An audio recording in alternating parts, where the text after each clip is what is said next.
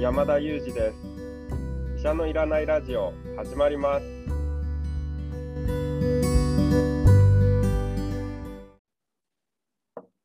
ロングタイムノーシーと妙なテンションで始まりましたけど山田先生大変です。前回の英会話英語学習法がですねとっても人気があってすごくたくさんの人に読まれてます。それは良かったですいやびっくりしましたやっぱりあの普段の健康情報に関する発信もあれですけどやっぱ皆さん英会話関心あるんですねそうですよね。まあ、英語が喋ると突然その話せる人が、まあ、世界中に急増しますからね。ああ、自分と話せる人が。なるほど、なるほど。でもそれはそうですよね。あと、山田先生なんか論文を読むとか、世界の医療の動き、特にコロナなんかそうですけど、そういうものの情報収集に大きいんじゃないですか？そうですね、情報収集もその幅が一気に広がりますよね。本当に自分の可能性を広げてくれるものだなと思います。今はあの、まあ、翻訳のツールとかアプリなんかもいろいろありますけれども、やっぱりこう自分の口で自分の言葉で伝えられる、あるいは自分の耳で聞けるっていうのは、まあ、かなりそういったアプリのこともバイパスしますし、自分の言葉で表現するってやっぱりとっても大事ですよね。だからやっぱり英語があるとないとでは、まあ、全然その自分が出会える人、そして出会えるチャンスの数が大きく変わってくるなと感じてます。なるほど。でもそれ、あのご自分でも、まあ、実際に今ニューヨークで英会話を日本で学んでアメリカに行かれて働いてるわけですよね。世界広がった感じしますか？いや、それはもうあの突然広がりましたよね。やっぱり日本語だけだと、まあ、日本にいる日本人だけが、まあ、自分が関われる人というか、まあ、関わろうと思えば誰とでも関われるわけですけれども、やっぱり英語一つ覚えただけで、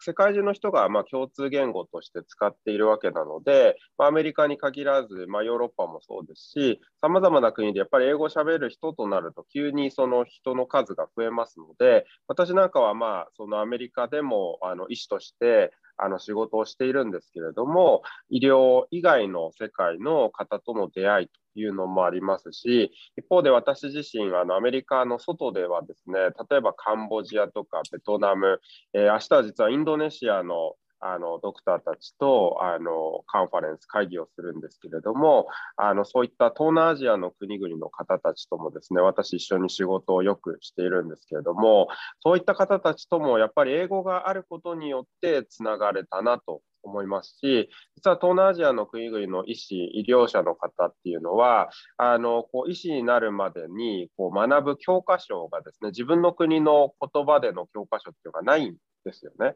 だから皆さん、あの英語で医学を学ばれてるんですよ。ということは、まあ、医師の方たち、皆さんですね、英語が喋れるんですよね。なので、そういった国の方たちともですね、こうコミュニケーションが取れるようになって、本当にこう自分の仕事の幅がこう一気に広がったなと、そんな風に感じてますよね。なるほど、なるほど。第二言語同士でも、まあ、英語があればなんとかつながれるってことなんですね。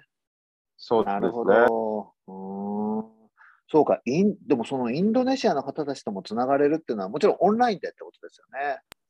そうですね、特にこのコロナの助けもあって、もうどこの国でもオンラインへのこう敷居が下がったので、そういった意味で、そのオンラインの助けプラス英語によって、かなりこうつながれる人の数が増えましたよね。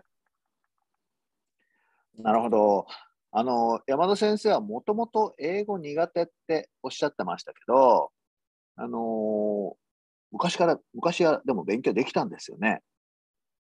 まあ、その、そうですね、読み書きっていうところではできたと思います。あの特に読むっていうこと自体はできました。というのは、まあ、昔からその英語の論文を読むっていう癖はつけていたので、そういう意味で読むっていうことはできたんですけども、ただ、まあ、多くの方つまずくところだと思うので共感いただけるんだと思うんですけどもすらすら英語を読める人でもやっぱり聞いたり話したりってまた全然違うスキルで全然できない。ですよね。私自身もすごくフラストレーションを抱えていたところで、あの普通に英語のなんていうか、英字新聞とか英語の本とか読めるんですけど、じゃあ実際なんかこう、それだけ読めるんだったら喋ってみてよっていうことで、その喋ってみると全然言葉が出てこないし、相手が言ってることも何にもわからない。まあ、そんな状況が実際自分でもですね、振り返ってみると、本当に29歳、30歳ぐらいまではそんな状態でした。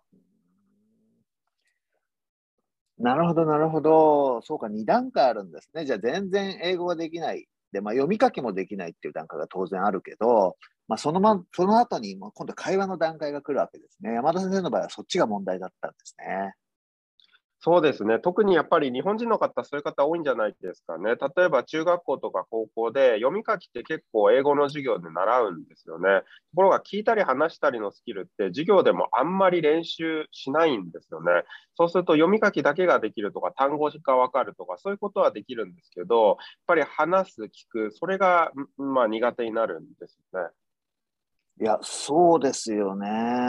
話す、聞くは、まあ、それで毎日英会話を、まあ、スカイプなり使ってやってたってことなんですね。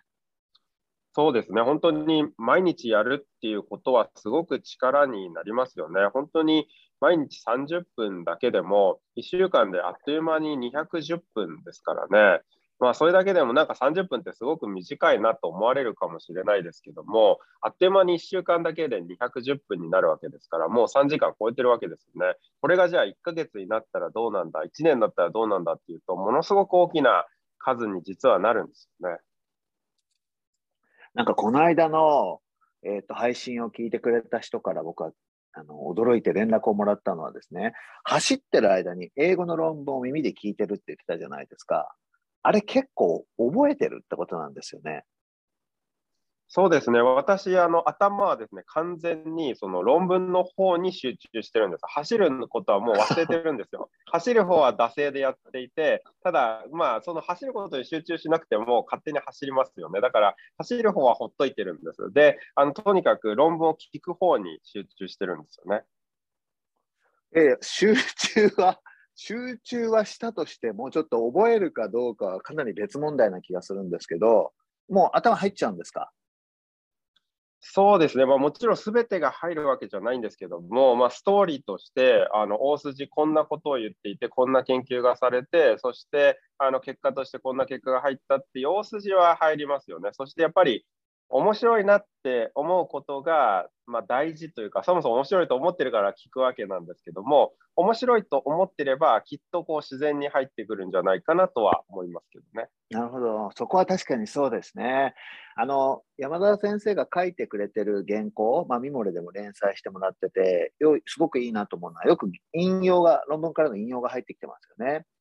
あれはいちいち論文をチェックしに行ってるというよりは、やっぱそうやって聞いたものを思い出して引用してるんですね。多くは思い出して引用してまして、ただ細かい数字とかは覚えてないので、えー、雑誌の記事を書くときにですね、改めて細かい数字だけを追いかけて、ああ、そうだそうだというような感じで書いているという感じですね。なるほど、あの原稿の秘密が今明かされました。そういうことだったんですね。ぜひ山田先生の原稿あの本当に引用がたくさんあってすごくすごくためになるので、ぜひ見ていただければと思います。そうですか。じゃあもうあれですね。僕なんかがこう英語の勉強っていうとこう単語を覚える、単語帳を使うみたいなとこからスタートしますけど、そういう感じじゃないですね。そうですね、まあ、もちろんあの一番初めの基礎工事は、やっぱり基礎訓練、まあ、野球でいうところですね、素振りをするとか、キャッチボールをするっていうところ、まあ、そこが多分単語を覚えるっていう作業になるんだと思うんですよね。だから全く基礎がないっていう状況から始めるのであれば、やっぱり単語を覚えるっていうのは、まあ、本当に素振りをするように大切になってくると思うんですけども、一旦しっかり素振りができて、まあ、そのバットを振り振る振る方法を覚えたらですね、その次は、やっぱりこう、さらにこう語彙を伸ばしていくときに、ずっと単語帳をやるではだめだと思うんですね。で、ある一定のレベルを超えてからは、やはりま文章単位でしっかり頭に入れるっていうことの方がよっぽどいいと思います。そして、その、そうなっていくと、だんだんですね、その、えー、英語から日本語、日本語から英語っていう、その、まあ、日本語脳といえばいいのか、その翻訳する脳の使い方がどっかでこうスイッチが切り替わっていって英語で見て英語で覚えるというような感じになっていくんですよね。例えば、そのアポという単語のを見た時に、あ、リンゴだと。一回翻訳して理解するっていう、まあ、初めはそういうステップを踏むと思うんですけども、だんだんですね、そういった言語が増えていくとですね、ああのアッポーかリンゴじゃなくて、アッポーでその赤いそのああいう形をした果物、その絵を思い描けるようになっていくんですね。そうするとですね、もう日本語挟まなくなっていくんですよ。でも、まあ、考えてみれば、日本語を覚えた時も、例えば子供の、小さな子供の時に、そうやってこう言語を覚えていったと思うんですけども、まさにまそういうステップになっていく段階が来るはずなので、ま初めはどうしても日本語はあの話してしまうと思いまして、日本語で考えてしまうと思うんですけれども、まあ、だんだんそうなっていけば締めたものですよね。なるほど、面白いですね。ちなみにあの最近スペイン語を始めたとおっしゃってましたけど、今山田先生のスペイン語はどのぐらいのステージにいるんですか？本当に素振りのステージですね。私は一回英語を挟まないと理解できないので、スペイン語を英語に訳して理解する。そして、まあ、また英語からスペイン語に訳して、えー、話す。まあ、そんなレベルなんですよ。だから、スペイン語で聞いて、スペイン語で話すみたいなことは全くできなくて、一回やっぱり英語が挟まっちゃうんですよね。だから、英語学習を始めた方の英語、日本語と同じ現象が、スペイン語、英語で今起こってます。ああ、面白い。間に挟むの日本語じゃないんですね。そうですね、今、英語とスペイン語で勉強しているので、日本語を挟むっていうよりはスペイン語、英語ですね。というのも、スペイン語と日本語って遠いんですけど、スペイン語と英語って距離近いんですよ。例えば、あの、important っていう重要なっていう、まあ、形容詞ってありますよね。それ、スペイン語だと importante なんですよ。すごく近いですよね。だから、英語で覚えあの覚えた方がずっとですね、単語が近いので、覚えやすいですし、構文も英語とスペイン語ってすごく近いので、英語、スペイン語の方がですね、学習効率が圧倒的に高いんですよね。なるほど。ありがとうございます。山田先生のスペイン語が入り口だから、あのそれをこう励みに英語頑張ろうかなと思ったけど、かなり水準が違うような気がしてきました。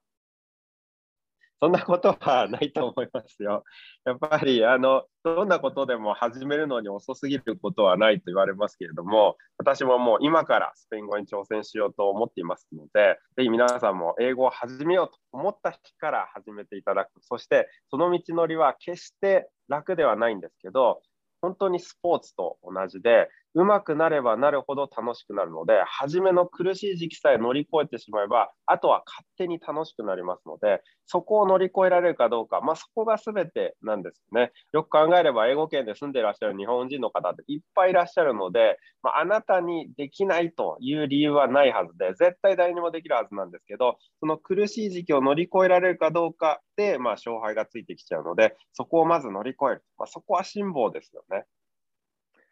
ありがとうございます。よし、じゃあこれを機会に皆さんで頑張りましょう。じゃあ今日は英語でお別れしたいと思います。See you soon. Thank you for listening and see you next time. Bye.